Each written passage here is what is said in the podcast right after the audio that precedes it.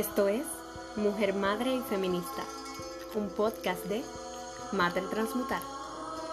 Creemos en el poder de contarnos nuestras historias. Se pueden contar historias. Después de todo, estamos vivas.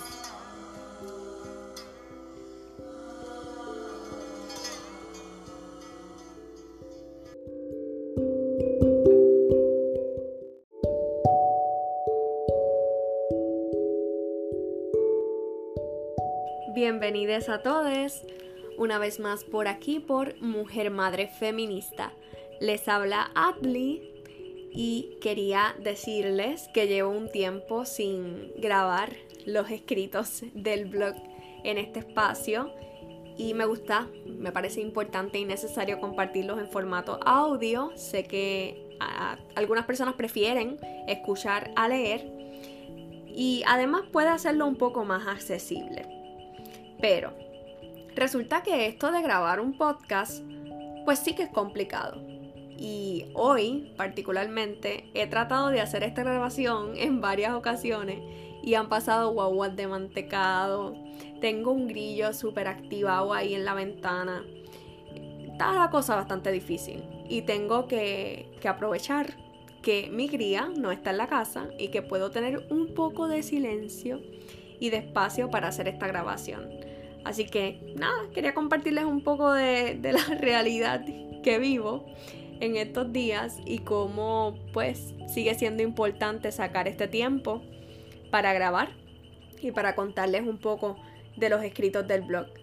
Aquí recuerden que para poder leerlos en formato texto los pueden conseguir a través de las redes sociales Facebook e Instagram como Mater Transmutar o en el blog en la web matertransmutar.org.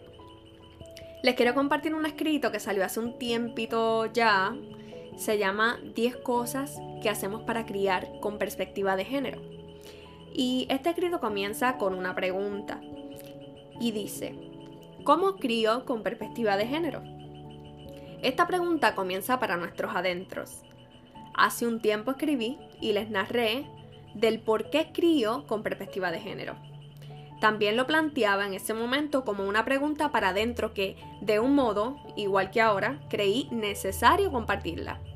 Me parece que la mejor manera de responder a preguntas así es haciéndola también a las demás personas, invitando a pensarlas, a la comunidad, para poder construir, crear nuevas respuestas que no solo intercesionen, sino que nos permitan comprender la imbricación tal como la propone y le explica Valeria Angola en un escrito que me gustó mucho y ella dice, mientras que la interseccionalidad plantea que los sistemas están separados, la idea de la imbricación habla de fusión, confluencia, confluencia, coexistencia.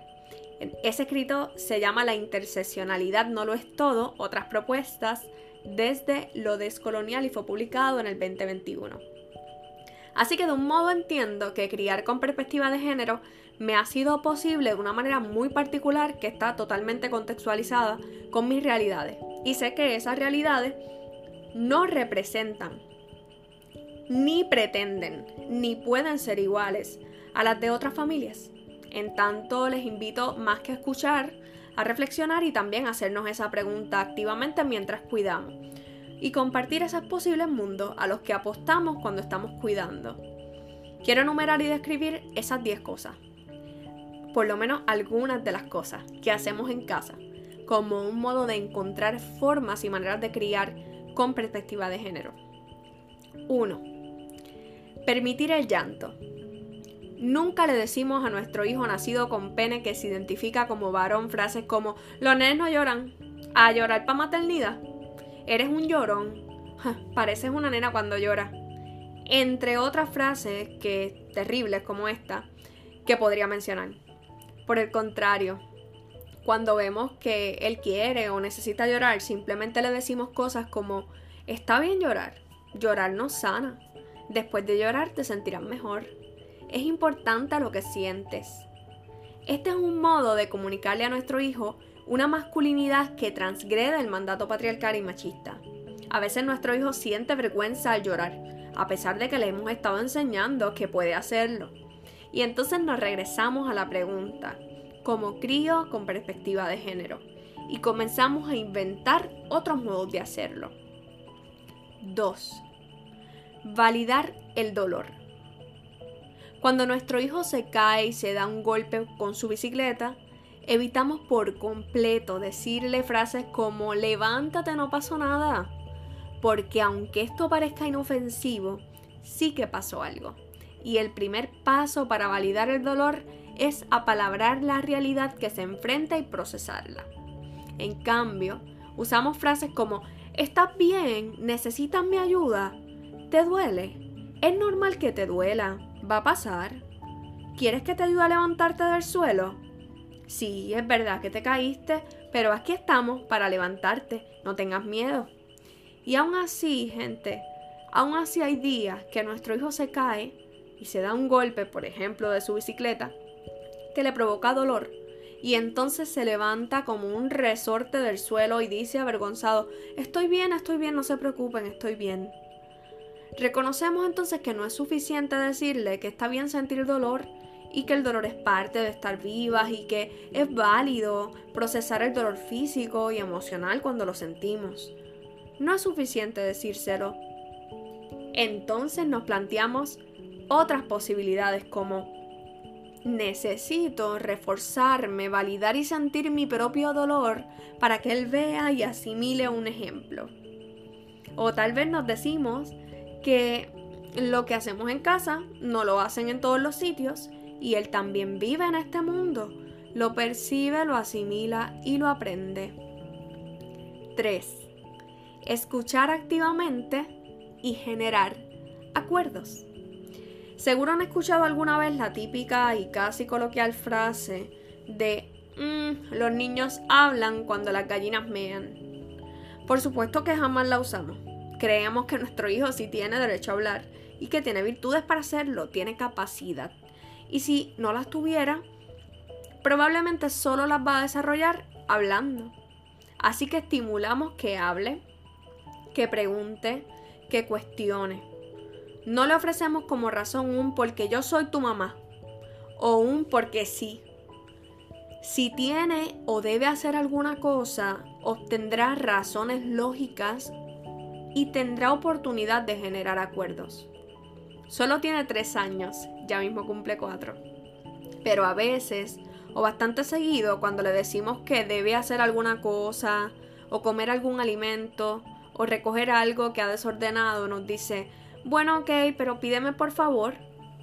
O cuando la cosa no le parece un buen acuerdo, nos propone, ¿qué tú crees si hacemos un trato? Y otra vez le enseñamos que merece ser escuchado y que por lo tanto las demás personas también. Buscamos por supuesto escucharnos más y mejor entre nosotros, sabiendo que en la crianza escuchar activamente, generar acuerdos y practicar el consentimiento puede significar muchísimo para establecer modos saludables de relacionarse, comunicarse y convivir en sociedad. La número 4. Pedir perdón. En casa pedimos perdón cuando fallamos o cuando no tenemos el mejor día y alzamos el tono de voz o no le ofrecemos la contención necesaria. Le pedimos perdón. Le reconocemos cuando en la cotidianidad erramos y lo decimos abiertamente. Perdóname, no lo vuelvo a hacer. Le explicamos que el perdón se da sin necesariamente tener que esperar algo a cambio. Se da también porque es necesario para poder crecer. Entonces él también ha aprendido a pedirnos perdón. Como cuando ha hecho alguna travesura y viene con cara de arrepentido, sin nosotras conocer el daño, y nos dice, mamá, papá, perdón, hice algo. Ahí nos volvemos a hacer más preguntas y a tratar de respondernos de nuevo lo mismo. La número 5. Expresar el amor. Cuando notamos que nuestro hijo no se está comportando amorosamente, nos examinamos. Evaluamos cómo nos hemos estado tratando entre nosotros. Nos preguntamos, ¿hemos sido expresivos y afectivos en estos días? ¿Nos hemos abrazado? ¿Nos estamos dejando saber que nos amamos? De ahí casi siempre salen muchas respuestas rápidas y entonces decimos, bueno, pues hay que reforzar el darnos ternura y cariño para luego hacernos más preguntas. ¿Le hemos besado lo suficiente? ¿Le hemos cargado en brazos? ¿Le hemos dado atención? Y nos seguimos haciendo otras preguntas como para seguir ensayando esto de criar con perspectiva de género. Reconocer las sexualidades es la número 6. Lucas sabe que ha nacido con pene y sabe que su mamá, que soy yo, tiene una vulva. Reconoce los dos, los dos sexos que usualmente mostrarían o de los que le hablarían en la escuela. Sin embargo, le contamos que hay personas que no tienen ni vulva ni pene y que se reconocen como personas intersexuales. También le contamos que eso es algo natural, parte de nuestra biología humana y que el sexo no define quiénes somos, ni lo que hacemos, ni lo que sentimos, y él simplemente afirma con ojitos de lo sé todo y dice, mamá, pero tú tienes ano, papá y, papá y yo. Y yo me río y se va apostando a deconstruir el mandato binario y cisgénero de nuestra sociedad y a la vez aprendiendo cómo hacerlo. La número 7. Abrazar las identidades. A veces le pregunto cómo se siente, si, si se siente nene o si se siente nena o ninguna de las dos. Y él sonríe y me mira con cara de no juegues, mamá. Y me dice con voz afirmativa, mamá, yo soy un nene. Entonces le cuento que hay niñas no binarias que no se consideran nene ni nena. Que también hay niñas que tienen pene y niños que tienen vulva o que son intersexuales. Le explico que existen las personas trans, las mujeres y hombres trans y trato de mostrarle ejemplos, personas reales. Y cada vez que lo hablamos es como más normal y más afirmativo en mamá sí, pero yo soy un nene. Entonces de nuevo sé que educar con perspectiva de género se aprende deconstruyéndose. Otro modo donde le ofrecemos la oportunidad de abrazar las identidades es con la ropa que usa para expresarse. Le damos espacio también de elegir, le ofrecemos opciones que no sean determinadas por su sexo. La número 8. Dar espacio a la diversidad y cuestionar mandatos de género. Algunas de las maneras más sencillas y divertidas que hemos encontrado para dar espacio a la diversidad es a través del juego. Él tiene cocina, muñecas, legos, herramientas, peluches, varitas mágicas, carritos, excavadoras y también los pocos tacones de mamá. Quiero decir que el juego y lo que permitimos que use para imaginar no está elegido por su sexo o por lo que expresa ser en su identidad. Simplemente son cosas que podemos usar para aprender. Así también vemos cómo él va asimilando que no hay roles que se tengan que asumir por sexo y que todos debemos ser y hacer lo que nos hace sentir como nosotras mismas. También conversamos mucho sobre las familias y lo diversas que son que no todas son de papá, mamá y bebé, que hay familias muy variadas y diferentes. Esto ha sido una puerta para reconocer la diversidad. A veces nos ayuda mucho los juegos de mesas en los que tratamos de integrar rostros, culturas, razas y etnias diversas. Los cuentos pueden ser de muchísima ayuda. Buscamos que sean representativos, que integren la diversidad, no sexistas, que que miren y atiendan el tema de las identidades y sean antirracistas.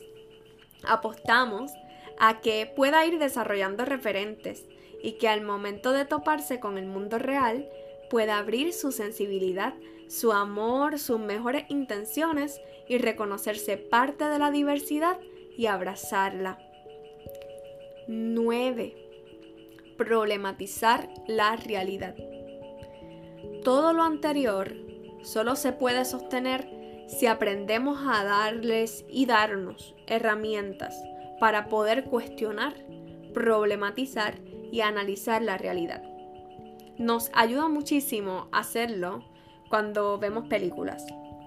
Si estamos viendo algo animado y de pronto se genera alguna escena donde vemos algún tipo de estereotipo, acto discriminatorio, racista o sugerencia hacia la violencia, incluyendo las de género, comenzamos a hablarlo. Lo discutimos su papá y yo en voz alta, delante de él. Y ahí está escuchando. Y cuando menos lo esperamos nos sorprende cualquier día con alguna pregunta que no encontramos cómo responder.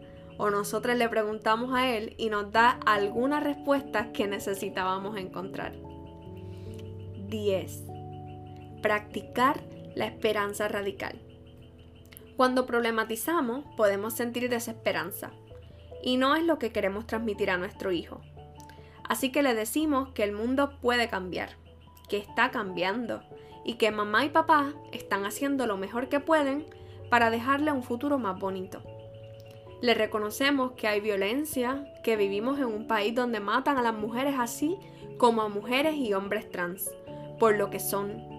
Decimos que queremos acabar con eso, que eso nos hace daño, que nos duele, por ejemplo, hace unos días me vio llorar y estar triste y le dije el por qué.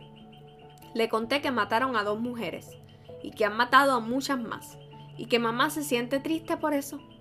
Y cuando me hago historias y pienso que le voy a traumar, que no debería estar hablándole sobre todas estas cosas, que no puedo ser tan extrema, que es un niño. Él me mira y me dice, no estés triste, mamá, ella se va a curar. La curamos. Y sí, vuelve todo a empezar.